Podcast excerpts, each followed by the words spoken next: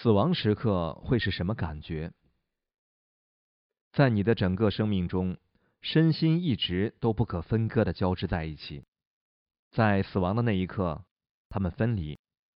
你的心首次体验到与身体分开的感觉，然后身体被焚烧、埋葬或者任其自然分解，而心却会继续存在。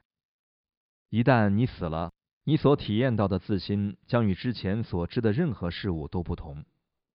这么想象一下，你出生时就戴着太阳眼镜，你持续的戴着太阳眼镜直至五十岁。然后突然摘下它们，瞬间，你周遭的世界彻底改变。它可能令人感到可怕、不安或者困惑，但是无论它对你的影响为何，有一点你可以肯定，它必然有所不同。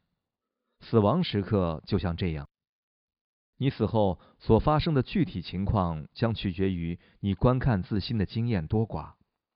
正如已经提过的。如果你活着的时候没有经营自心，那么死亡的那一刻可能会很恐怖。你的恐惧大概会令你昏厥过去。你是否会在死亡时失去意识，取决于你活着的时候神智有多么清醒。换句话说，就是你现在具有多大程度的正念。身心分离是一个可怕的冲击，有如头部遭到棒球棒的重击。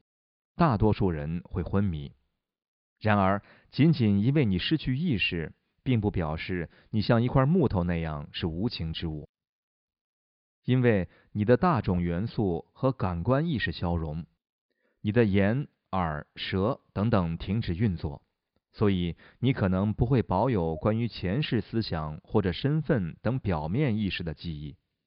虽然你不再体验粗重的意识。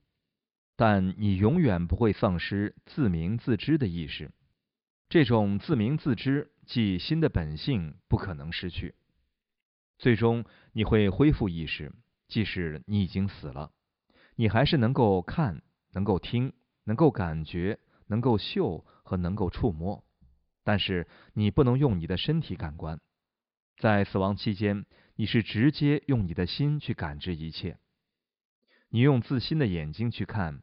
用新的耳朵去听，用新的身体去感受，等等，很难精确预测你死后会感知什么。或许你会看见自己的亲戚朋友，但这是否会令你感到高兴、悲伤或者害怕，取决于你的情况。就像你在活着的时候，心会在你身上耍花招一样，当你死去时，它也会在你身上耍花招。所以。无论你认为自己看到了什么，全都是由心这个幻术师所创造出来的。业将会对你的中阴体验产生重大的影响，这是因为无论生死，你永远都受制于自己寄居的业。尽心尽责的宠物主人曾经问我：动物的过程是否也与此相似？